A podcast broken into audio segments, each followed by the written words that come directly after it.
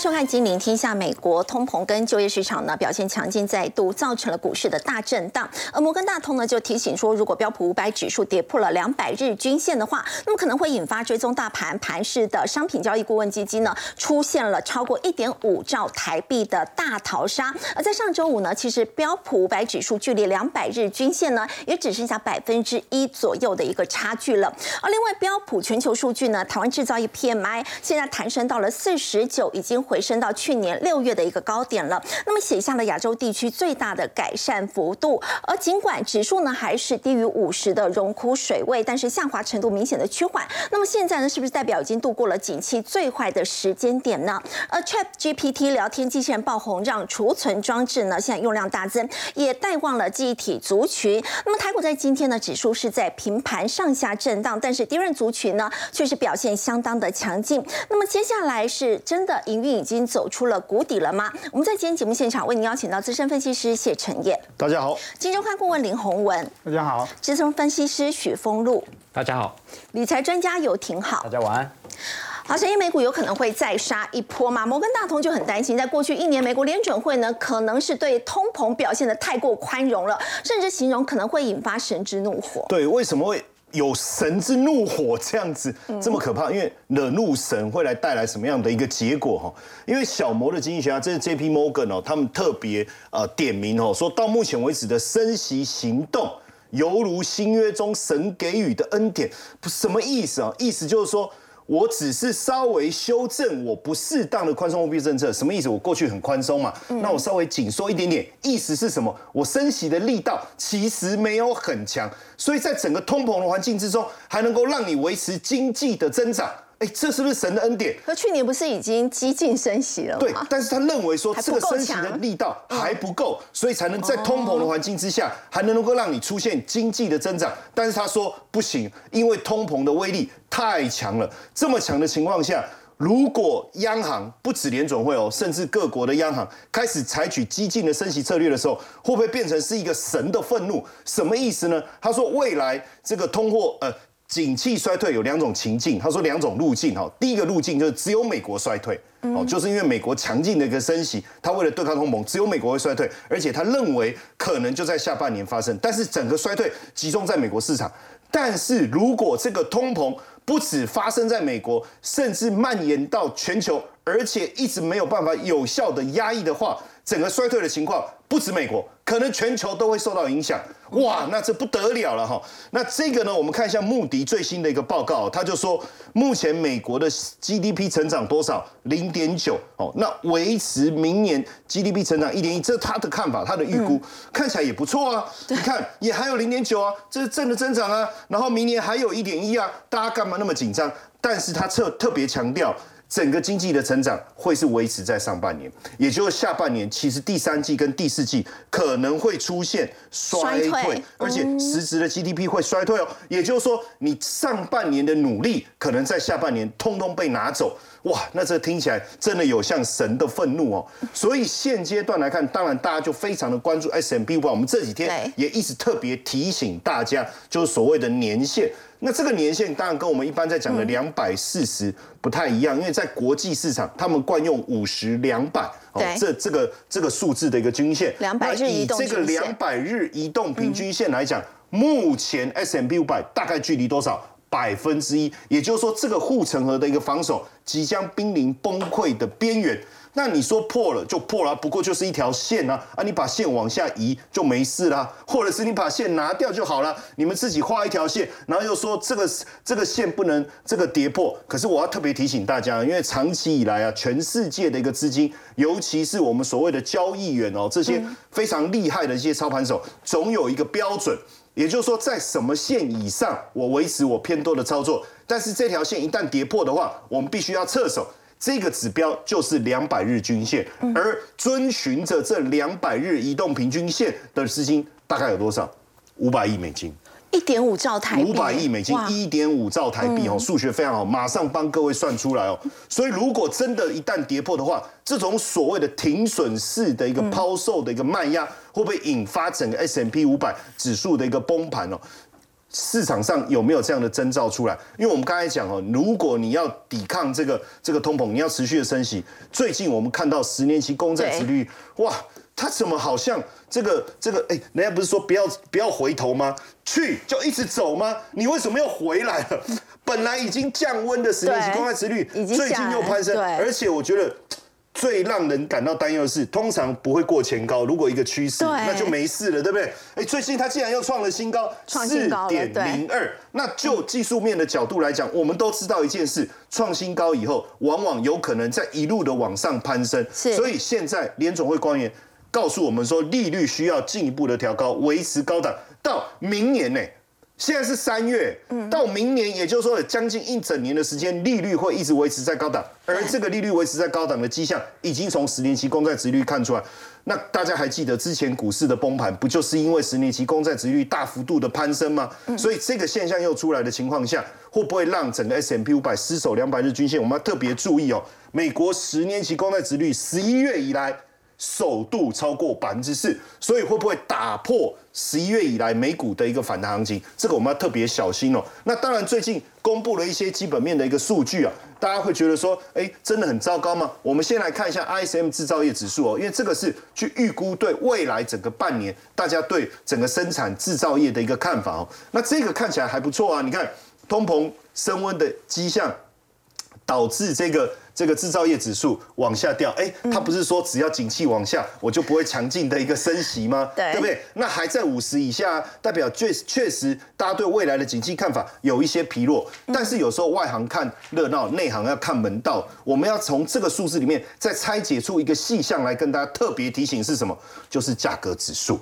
这个价格指数五十一点三，原本是四十四点五。二月突然急速的飙到五十一点三，原本预期是只有四十五点一，哎，对，所以也就是说，大家认为说通膨已经有降温了，是，即便稍微往上攀升，也攀升不了到哪里去。没想到，既然急速的攀升到五十一点三，对，这背后代表的意思是什么？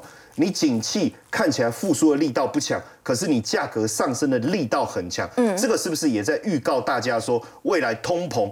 威力可能会更大，我觉得这件事要特别特别小心。而刚才我们讲不是两条路径吗？一个是美国自己衰退，另外一个是连欧洲都受到影响，也会跟着衰退。我目前所看到的二月份的欧洲的采购经理人指数多少？四十八点五，还在五十以下。当然，我们会有另外一个角，大家会有另外一个安慰自己的讲法。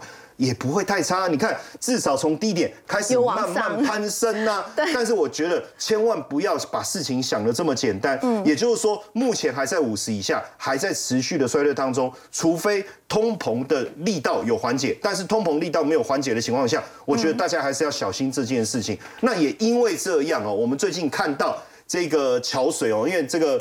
达里欧啊，也是我非常崇拜的一个对象哦。他跟我私交也非常非常好，我们常常聊到他退休以后的规划。那这个部分他也不用规划，为什么？因为桥水现在完全后达里欧时期，他们新的这个这个执行长完全接班以后，做了非常大的调整。第一个调整是过去他的旗舰基金，嗯，实际上一直在成长。大家也在担心这件事情。他说：“我要把这个规模限制住，更重要的事情投入在资金在哪里？人工智能跟机器学习。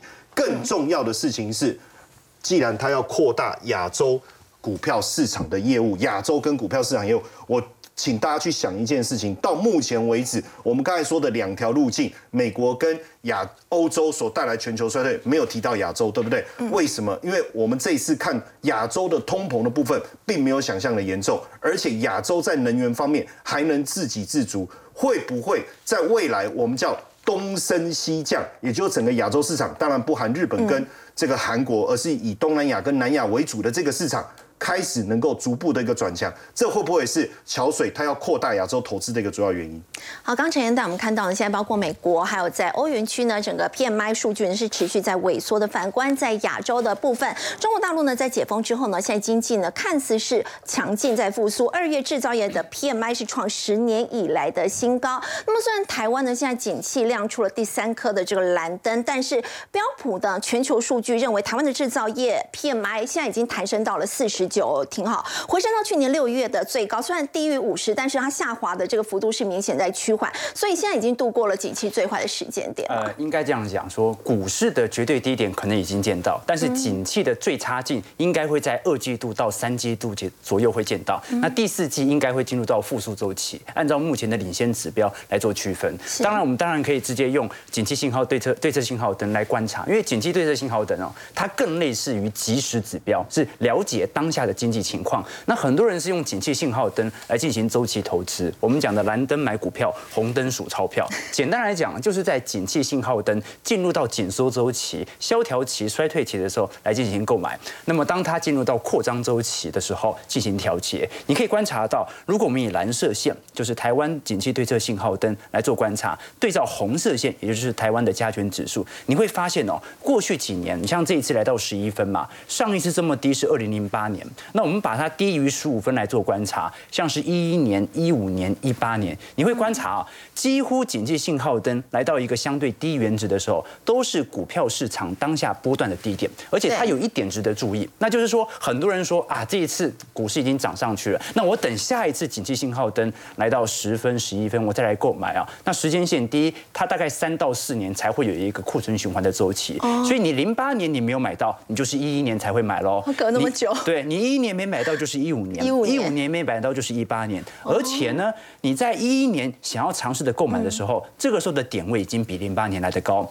一五年已经比一一年来的高，一直是在往上垫高的。对，所以股价它虽然会有均值回归，但每一次都是底底高。那景气信号灯虽然每一次会来到十分、十一分，的确很有机会，但是这个时候的股价可能机器已经垫高了，所以大家可以以这条线，也就是景气信号灯来到十五分以下的时候，当做一个中期的部件点。至于你要不要卖出，这随便你，因为有些人他是属于长期存股或者中长期资本获利，但是我个人会认为，来到三十六分以上的时候，再来考虑要不要调节的问题。那现在只有购买的问题，所以蓝灯买股票，红灯数钞票，它就是一个中长期的投资逻辑。那我。个人认为，很多人说啊，这搞不好跟两千年一样啊，蓝灯连续给你个两年，对不对啊？就每一次都还有新低，你资金会太过投完？我反倒觉得不会。我觉得，呃，如果要讲绝对低点的话，在今年见到的几率算是蛮高的啦。啊，也就是说，绝对低点景气最差大概在二三季，那股价提前反应，可能在上半年就会见到。尤其虽然我们看到景气信号灯哦，还在一个疲惫阶段，感觉好像景气没有好转呐。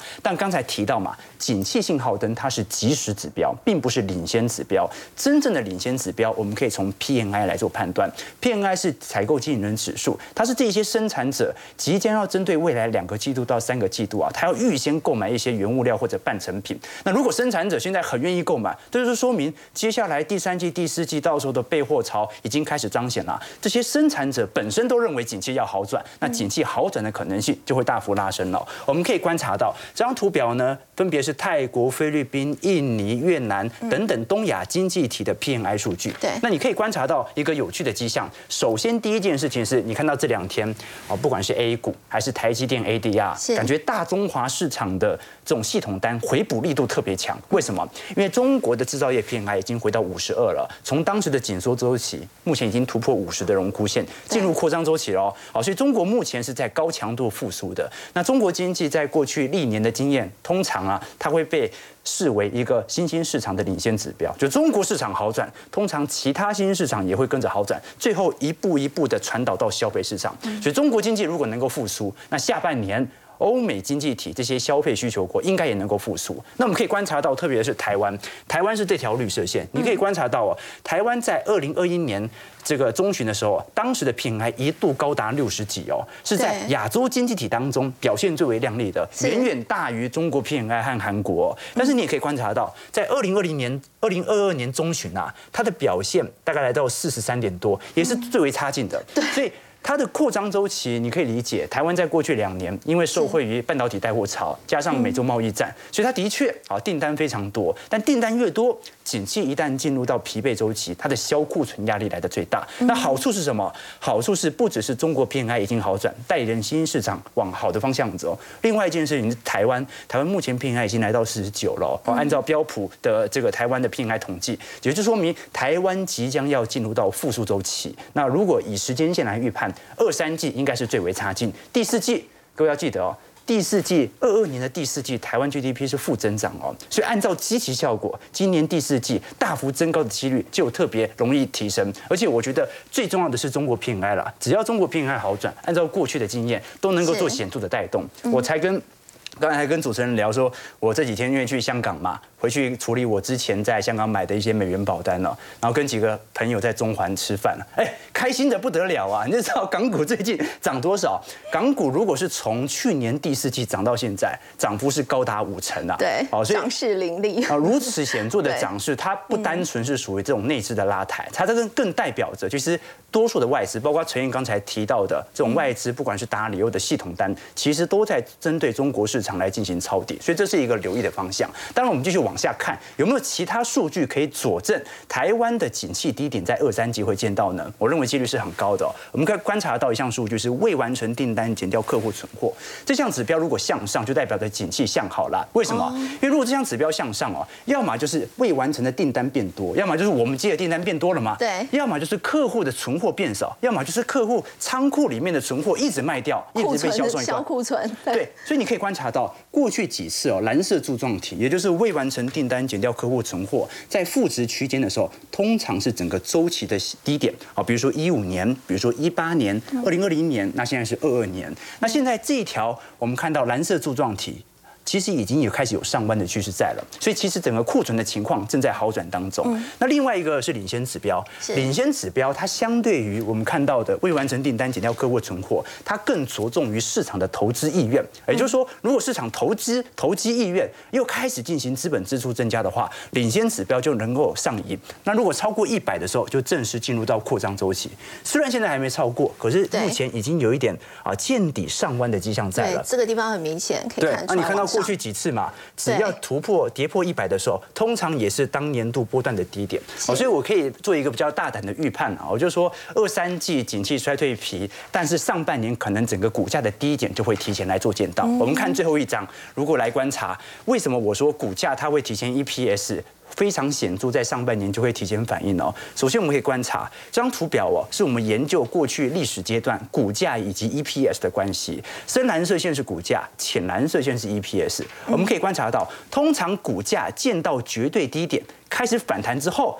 的六到九个月，EPS 才会进到低点哦，所以很有可能台北股市万恶见到低点之后啊，它还要连续九个月，你看到台积电每个月的月营收同比衰退哦，这个时候你才会发现，哎，原来早就已经进入牛市了。股市会先反应，对，所以大家不要因为景气信号灯还在低迷，就判定哦，股价必须要重新的进行修正，反而很多领先指标它已经透露出未来的方向。过去的经验我们也显示嘛，通常台北股市我们可以观察到，在 EPS 的下。行段当中啊，通常台股就已经开始做显著的筑底了，所以在这种状态底下，我会认为啊，就说二三季景气最低点，但上半年股价可能提前见到。那现在的问题就在于，那如果股价见到，未来会怎么谈？今年会弹回万八吗？还是弹上两万点呢？这就不一定，它完全取决于外资的态度。但我个人认为哦，V 转的几率算是蛮低的啦，但是属于 Nike 勾勾型的复苏，持续的半信半疑中的成长几率是很高的。原因为何呢？我们可以观。查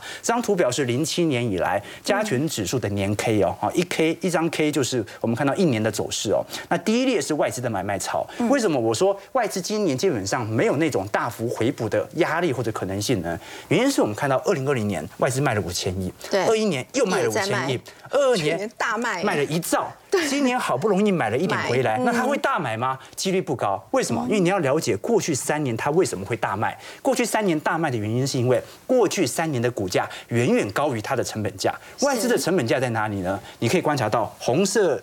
柱状体哦，就是它买超的年份嘛。上一次买超是二零一九年，嗯，再上一次呢是从一二年一路买到一七年。那你可以观察这几年买超的年份，它的平均价位是多少？画一条线嘛，大概在九千点左右。所以除非跌到九千点，要不然外资现在怎么卖，它还是赚的。所以我们才会说，外资的投资逻辑它更像是于周期投资逻辑，就是你股价杀很重的时候，这个时候它才来捡便宜；股价没有杀的特别重，它就加减买卖。所以你可以观察到外资去。过去几年哦，不止赚到了资本利得啊，你看到他当年购买的时间线哦，都是买在台币三十一到三十二块的时候，所以他买的很便宜的台币，所以他不只是赚到资本利得，他也赚到了汇差，他也赚到了股息。那与此同时，台北股市在万五，离它的成本价九千点这么长一段距离，它有必要现在要大幅买入吗？并没有必要。所以我才会觉得说，我们按照景气的角度，基本上今年见低点的可能性很高，但是按照外资的角度，它没有必要一次就把它给买回来。所以我才会说，二零二三年哦，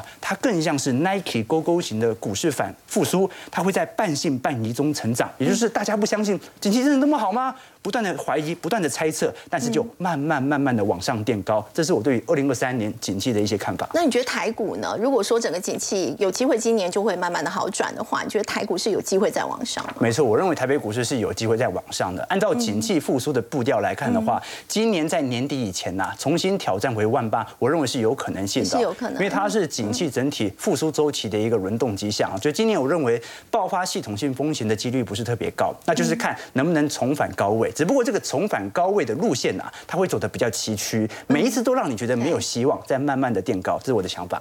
好，刚刚廷浩带我们看到呢，如果说在今年呢半信半疑中呢往上成长的话呢，那么台股在今年的年底还是有机会可以见到万八。那么哪一些族群是适合可以提前来布局呢？其实，在最近 Chat GPT 呢这聊天机器人的话题相当的火热，要请教封路哦。如果说相关的概念股现在已经有部分个股都出现了往上飙涨的情况，那么资金接下来还有机会再流向 AI 的哪一个？领域呢？嗯，好，我想其实，在确 GPT 横空出世之后，非常多股票都不断的在创新高啊，如之前有提过 IC 设计，像创意、四星 KY，这都是千元以上，然后。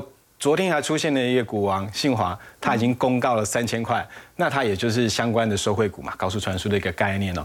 那我想，其实如果现在在整个扩研的话，我们要从现阶段大厂他所提的一个讯息里面去找啊找机会。那我昨天看到了工业电脑的龙头研华，它的一个法说有特别提到，它要跟成业医疗做所谓的一个智慧医疗。那我就来看这相关的一个题材里面，我就看到好。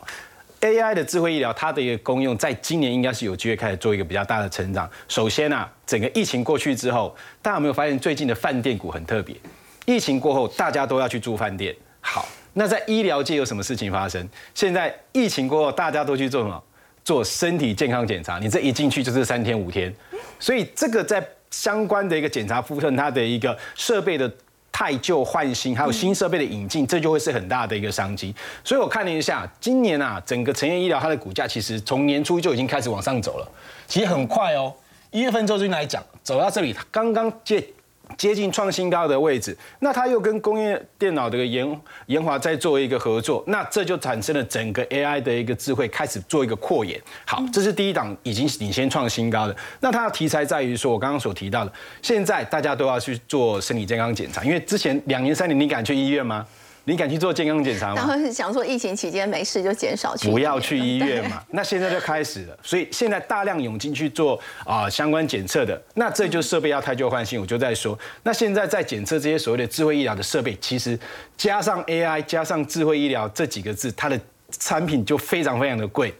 我举例来讲啊，他跟北医合作，这是 IBA 的质子治疗机的业务，这个去做一次的一个治疗，你知道多少钱吗？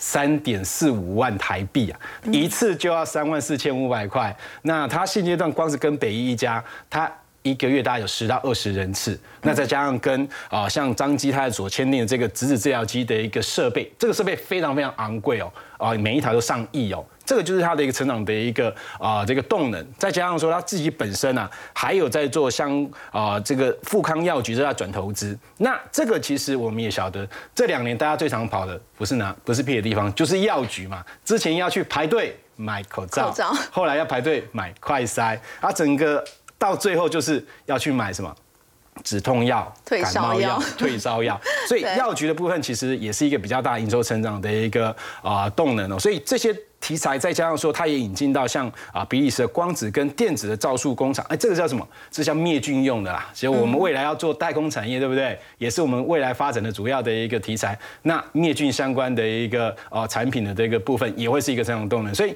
股价已经先攻上来，那结合的就是所谓的 AI 智慧医疗，提前做检测，提前知道。好，只有一档股票，当然没有办法把整个族群带起来。昨天三月一号有一家公司也是打着智慧医疗的名号，终于挂牌了。哇来，昨天挂牌的价格在这里，九十四块五，当天的价格九十四块五，到今天两个交易日，今天最高点已经达到一百二十四。哇，这个非常非常的强哦，但它还没有过它近期在新贵之前的高点。那它的题材就比较特殊，长家智呢其实二零一八年才成立的，时间很短，但它的一个背景在于说，它跟中国医药大学合作，它取得的最重要的东西叫做三百万人次的这个医疗大数据。我想我们做任何的医药的一个发展，你都要需要什么？人体实验，它有什么？大数据。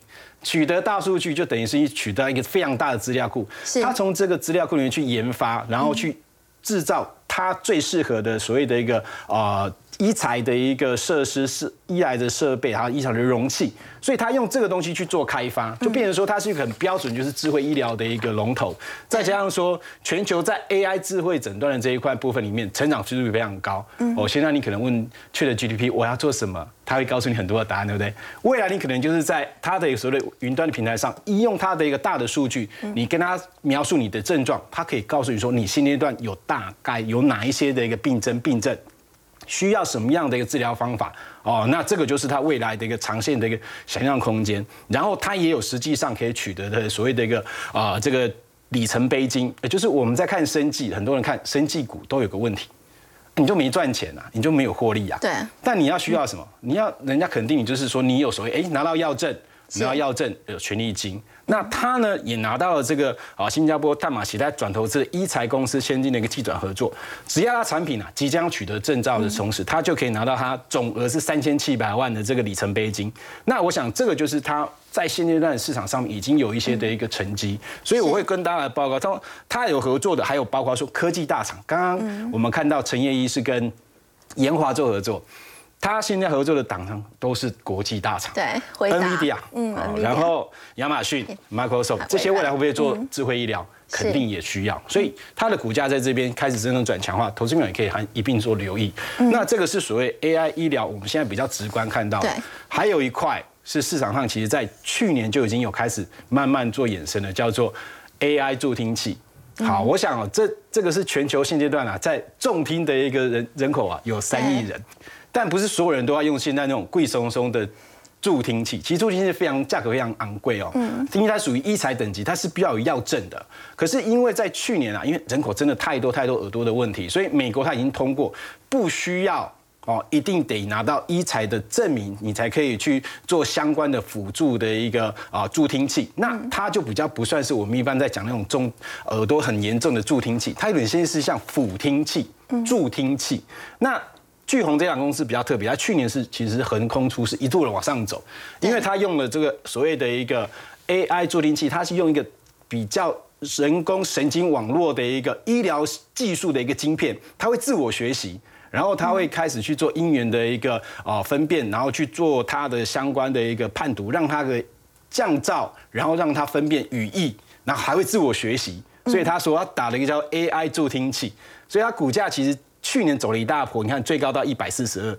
那最近在做进行整理，是因为疫情关系，出货没有那么顺畅啊。主要的客户是跟中国大陆腾讯旗下公司做合作。好，那当然大家知道，在中国大陆的订单有时候它的一个啊出货的一个时间点会比较啊分歧。所以它近期股价是在这边季线附近做整理，它同样有所谓 AI 的一个助听器的的一个题材。再来就是幸运，这过去是国内的一个啊相关的血糖测试片还有血糖机的一个大厂哦，它也切入到自己自有品牌的好欧克好声音辅听器。其实你可以看到，它也是用 AI 的一个概念，啊让它让它的一个助听器可以有所谓的一个降噪。的一个功能，然后也可以深度学习，然后让你的一个辨别可以更清楚。嗯，所以我觉得这个是未来也是一项的一个趋势，也可以一并做观察。好，刚刚封路带我们看到，其实不只是 AI 的助听器用在智慧医疗，其实现在 AI 的运用呢可以说是越来越广。以微软他们推出了这个 Open AI 之后呢，除了文字输入，要请教洪文哥，现在他们是不是已经开始注意到这个语音搜寻的商机了？像是呢想要追赶苹果，他们有 Siri，那么像亚马逊呢，它是有 Alexa，所以他们现在想要开。开发的是另外一块市场嘛？是，嗯，我想 Chat GPT 最近大家都在讨论嘛，其实非常热了。嗯，那它现在当然它的目标哈，就锁定在这个语音输入哈这个市场。我想平常我们所谓的搜寻，我们通常都是用手写的。对。哦，那语音输入一个很重要的概念就是说，大家想想哈，你你要语你要用手写的哈，你基本上你要坐下来，哦，你要用两只手。可是你如果是你如果是用语音收呃输入哦，其实你是可以在行动间，然后你你事实上可以用一只手拿就好了哈，你不用另一只手在那里写嘛哈。所以语音输入其实是行动哦，这个搜寻一个很重要的一个呃一个重点嘛哦。那你看到就是说，我们知道那个 ChatGPT 背后其实是微软嘛哈，它跟 OpenAI 两家公司那。微软它事实上在二月哈，它已经把它的病哈，我我们知道它的病哈，其实市占率很低嘛哈，只有三趴而已哈，大部分都是 Google 的市场然后。那呃，它在病里面呢，它就把这个语音输入哦，把 ChatGPT 语音输入放进去哦，所以它事实上在二月的下旬，它就已经做了这件事了。那呃，这个是用呃语音输入跟这个病可以来聊天，可以对，可以直接你就是用语音输入，请病来帮你找东西、问问题，这样根本不用用手打，不用不用的。对，那我想这个呃，这个当然是一个重点。那另外，Skype 事实上也也开始在用这个语音输入了哦。那我想这个重点就是说，呃。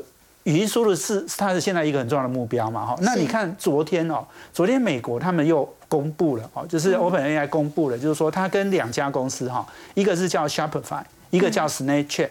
嗯，Shopify 呢是呃这个呃一个电商的一个呃一个软体一个平台哈，它其实做的相当好哦。那以后呢，你在它那个 Shopify 的电商呢，你也用可以用语音输入去找产品。哦，那另外 Snapchat 大家知道，它是一个社交软体，它基本上是很多年轻人在分享照片哦。对。那这个它也可以用呃语音哦去去做这件事情哈，所以我想它省了很多你手写输入的一个一个麻烦哦。那这件事情我想很重要，就是说呃你你可以看到，就是说微软跟 OpenAI 两家公司真的非常的积极，他们现在不只要去抢那个 Google 哦那种呃手写输入的这种搜寻的。引擎的市场之外，它事实上语音输入，事实上哦，大家知道就是说，呃呃，这个刚刚讲 Google 啦、苹果啦、Amazon 啊，他们都有这种语音输入的助理器嘛。对。那这个产品其实已经非常多年了，可是大家知道，他们的功能其实一直没没有进步。你知道那些？我我我知道有很多人呃，可能有在用这个，可是用到后来其实觉得没有什么意思了。可能就是你就问问他天气呀，或者天气，然后然后有时候问哎，就是音乐啦，或 导航啦，或甚至讲讲笑话啦，然后关灯开灯啦。其实这些都是最简单的。其实对，我我曾经也用过一段，后来我就不想用了，因为啊就这样而已嘛。对。那你现在去看，就是说为什么他们这些产品，哦，这些语音助理，他们都没有很积极的发展？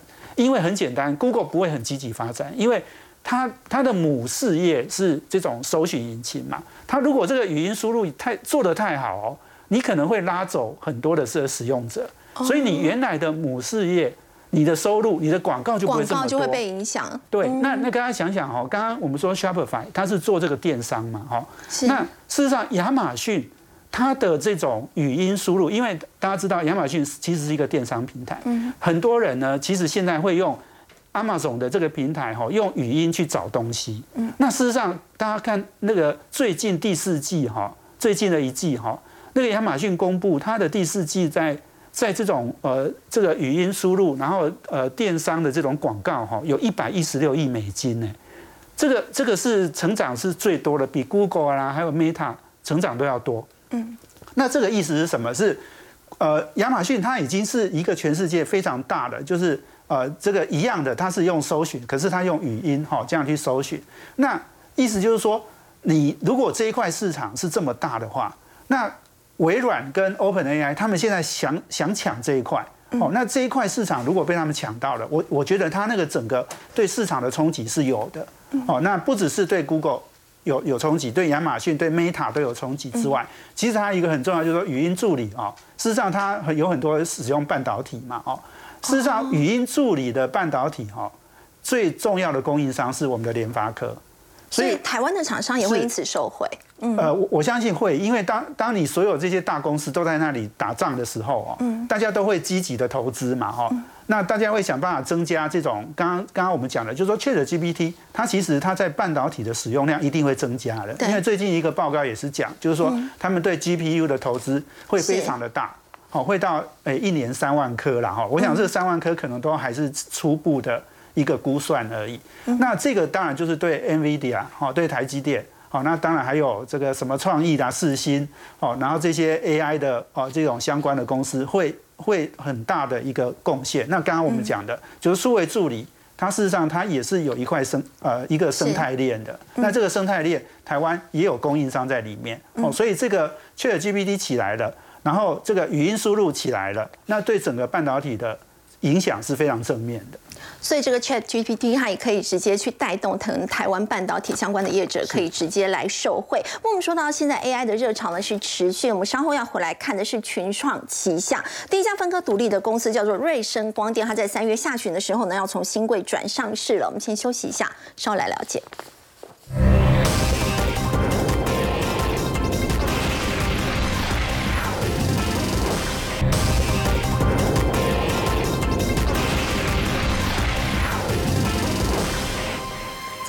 潮持续的情况之下，我们要特别来看到，就是面板厂群创它旗下的小金鸡叫做瑞声光电，它在三月底的时候呢，会从这个新贵呢转上市。我们要特别关注它的董事长杨柱祥，他就表示说呢，未来他们会持续发展是智慧医疗，就是我们刚刚有提到的这一块。要请教陈燕，其实说到这个杨柱祥呢，他在过去也曾经经历过牢狱之灾。对，呃，先讲一下瑞声光电为什么被誉为群创的小金鸡哦。我们先看一下它近期股价的表现，真的是金鸡耶，很可怕。你看这一段时间，它股价推升的力道非常非常的强，三四十趴持续的一个走阳，尤其是未来三月底确定要上市啊，对这个过程当中，我相信对股价的推升还是会带来非常正面的一个帮助。当然在这当中，它股价为什么会涨那么涨那么强？你如果讲光电股，现在大家想的呃面板啊、LED 啊等等，实际上似乎还是相对比较保守或中立的一个看法。但是呢，在三月一号，我们去看它这个业绩发表会当中，才发现说，原来他们做的是什么？数位 X 光的感测元件。简单来讲，它就是专注用在哪一个部分？医疗检测这个部分。那包括模组及设备，它是一站式的服务，而且扩及到不止这个日本哦，像韩国、中国、北美跟欧洲啊。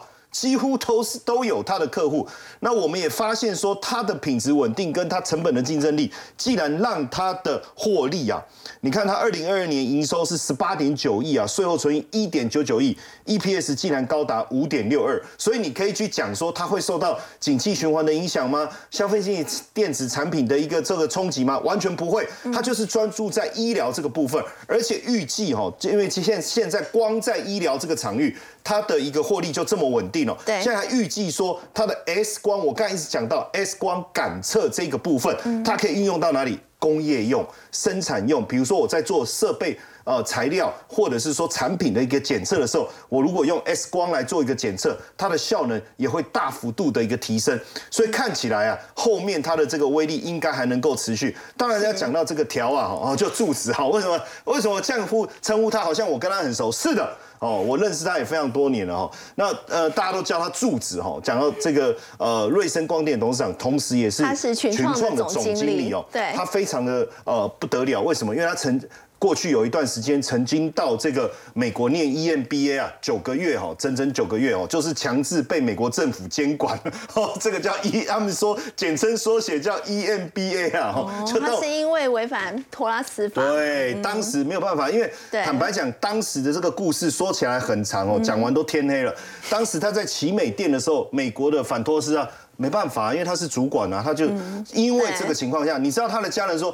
啊，们是去上班，上班可以坐牢，而且还远渡美国去坐牢，这个牢也坐的这这个太蓬勃了吧哈。那但是当然没有办法哈，可是很有趣哦，就是说呃，因为。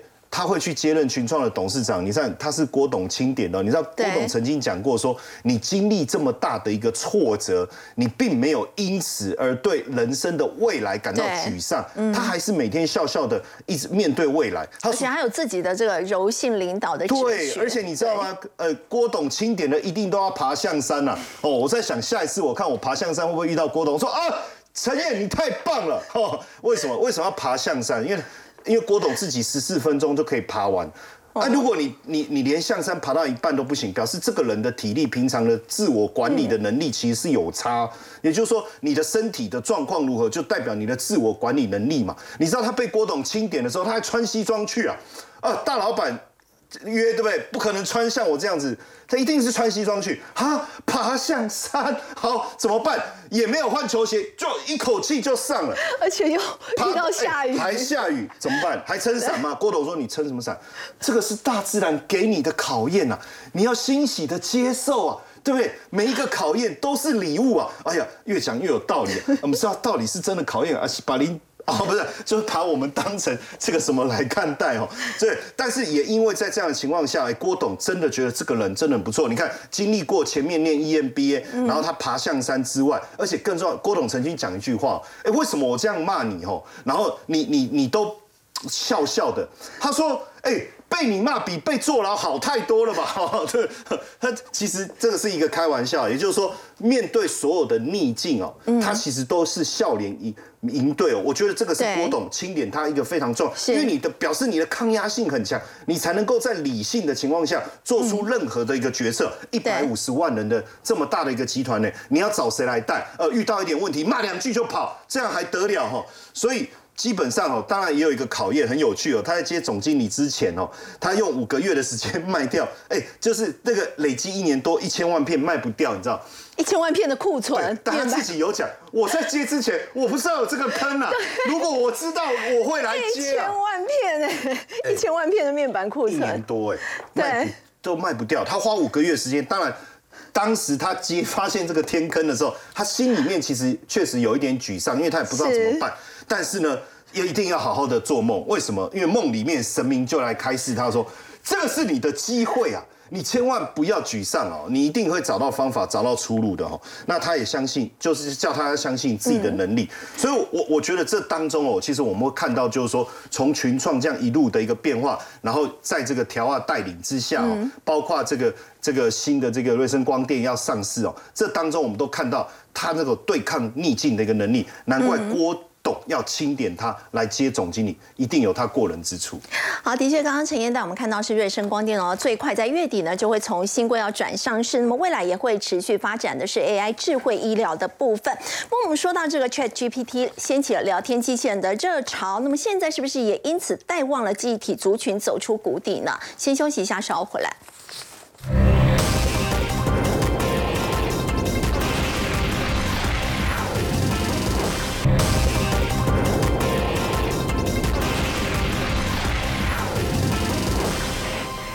GPT 呢掀起了热潮，其实现在包括像是 Google 啊、Meta、苹果也都要来抢这一块的这个商机。不过呢，也因此让储存装置的用量大增，是不是也相对带动了记忆体族群的表现呢？像是封路，今天台股一直都在平盘上下来震荡，不过记忆体的这个表现却是相当的一个亮眼，他们的营运是真的走出谷底了吗？嗯，好，第一季其实报价还在谷底啊。还没有真的反转向上。报价还那我们看看记忆体的时候，要先知道它本身是属于景气循环股。是景气循环股，你要买在它获利最差的时候，甚至于是亏损的时候。嗯。可是呢，为什么今天来看到啊，我们这边举的四档个股，有两档股票，它其实股价已经悄悄创新高，而且走势非常陡。你有想过记忆体第一季这么差，价格还这么低，怎么有人还创新高？对啊，因为他们是做模组的。哦。好，你的对，他做模组的。当你的低润价格很便宜，我就等于我上游的原料很便宜。我。原料很便宜，我把它做成模组。哎，可是哪一些是需求最大？标准型的是用在 PC，用在 NB，这个本来就不好嘛。但是他们用的，它都是在所谓的工控。网通车用，哎，这就是新的一个趋势。所以这一些这个模组厂率先攻高是有逻辑跟原因的，是真的 EPS 有上来，股价有上来往上走的。那这些已经冲这么高，看到利多题材，基本上是逢高准备要获利调节，因为现在是谷底嘛，价格很便宜。但今天里面有两个重要的人物讲话，一个是华邦电，嗯，今天华邦电股价其实创了一个短期的反弹高点，也爆了一个巨量。他说啊，第一季是机体的谷底。那既然基石股，那是不是代表着机体价格未来有机会报价止跌向上？那这个时候模组厂的未来的一个成本是不是就要上升？今天第一任整个就是华邦电带动了，外资也调升它的品的。没错，它带动之后，那我们就来看大家是所谓的制造商，它的一个报价还没有全面上升之前，它股价可能就是先动一点点。是，你要让它连续攻击也难，因为量也不够。那你就要去看现在加上有 IC 设计的概念，确实 GPT 会带动整个机体，本来它的量就一直不断的增加，但是要能够让这边股价未来还有推升力道的，我们很显然模组厂可能不是最受惠，它已经实现获利了。那接下来要看谁？开始转强的，那这里面就会先看 IC 设计，因为未来如果整个要好，IC 设计就有机会再进行转强。对，那国内 IC 设计里面，在记忆体族群里面 n e f r e s h 的一个啊，这个前董事长潘建成有说，他说，我认为啊，接下来在整个啊，确实 GP 的带动。，Netfresh 的一个应用也会在持续性的增加，啊，再加上车用也有哦。那你看它股价其实过完年之后，它基本上是横盘在这里。对，那它这个是接下来我认为会有机会进进行收，而且它这两年扩厂扩的非常多。景气不好，它还扩产哦，所以我认为它未来的股价应该有机会持续往上做攻高，而且它技术能力比较高，嗯，玻璃能力也一直都很好。那再来就是预创，那预创的题材就比较多哦，它本身也有 AI 的一个题材，然后也有所谓的 Type C 的题材，高速传输的题材，还有它机体 IC 之外，它还有做一个一直整合封装。哦，国内现阶段有三家公司有这样的能技术能力，一个叫做台积电，一个叫做爱普，那再来就是裕创。那股价位阶是相对低，反而是我认为投资朋友如果在看相关的题材的时候，看到了，然后去找里面位阶比较低、长线比较有机会的，那题材也多，又有技术能力也获利的话，我相信啊，这个兔年比较特殊，股价轮来轮去，指数即便不动，但个股表现的机会会非常多。好，我们稍后回来关注的是美国晶片法案的补助规则已经出炉了。那么台积电呢？接下来这个营运到底会受到什么样的影响？先休息一下，稍后来关心。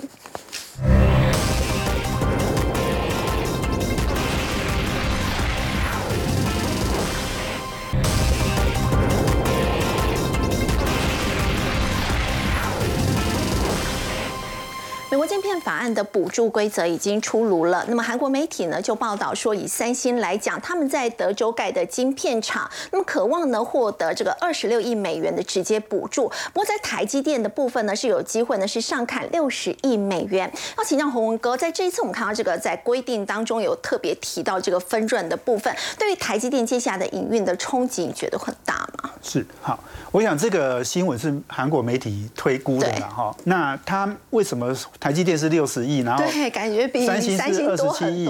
其实他是用呃，它是用投资额去算的哈。嗯。因为呃，台积电在美国的投资额是四百亿美金。是。那他用五趴到十五趴的这种投资额的比例哈，那十五趴四百亿美金大概六十亿嘛，哦，最高就是补助六十亿。那韩国是呃，他在呃这个德州，德州，他是投资一百七十亿美金。对，那一百七十亿美金的十五趴大概是二十六亿美金。所以台积电是投资比较多，因为它投资额大，所以这个听起来是蛮合理的啦。那当然。呃，Intel 的投资额更呃，这个他讲的是一千亿，哈，当然他一开始并没有投资这么多，哈，然后他那个那个，我想现在的 Intel 的那个呃 CEO Jessinger 是比较诶这个夸口的，哈，那所以呃他讲了一千亿美金，那美国会投会补助他多少，我们还要再看呐，哦，因为他初期的投资没这么多，哦，那我觉得投资金额是一件事，那刚刚讲的就是说，诶，他的利润还要跟他分润。好，然后另外还有一些条件啊，比如十年内不能去美呃这个中国投资哈等等，这个这个条件之前就有讲了。哦，那还是说还要设这个幼儿园呐，哈，然后要让员工能够有比较好的照护等等。哦，那这些条件我觉得当然都是呃我们现在比较新知道的哈。但是这些条件是不是呃会不会造成他们的呃这个营运的影响？我觉得还要再观察。我觉得重点还是说台积电。它在呃投资的速度是最快的，三星跟 Intel 两家的投资哈，他们其实都在呃去年都已经 delay 了，嗯，好，因为为什么？因为他们获利不好，那本身的营运状况也没有那么清楚，好，所以那当然他们技术也没那么好，哦，所以台积电其实我觉得它是领先的，嗯，所以在美国的这块市场，美国要从十二趴的这个市占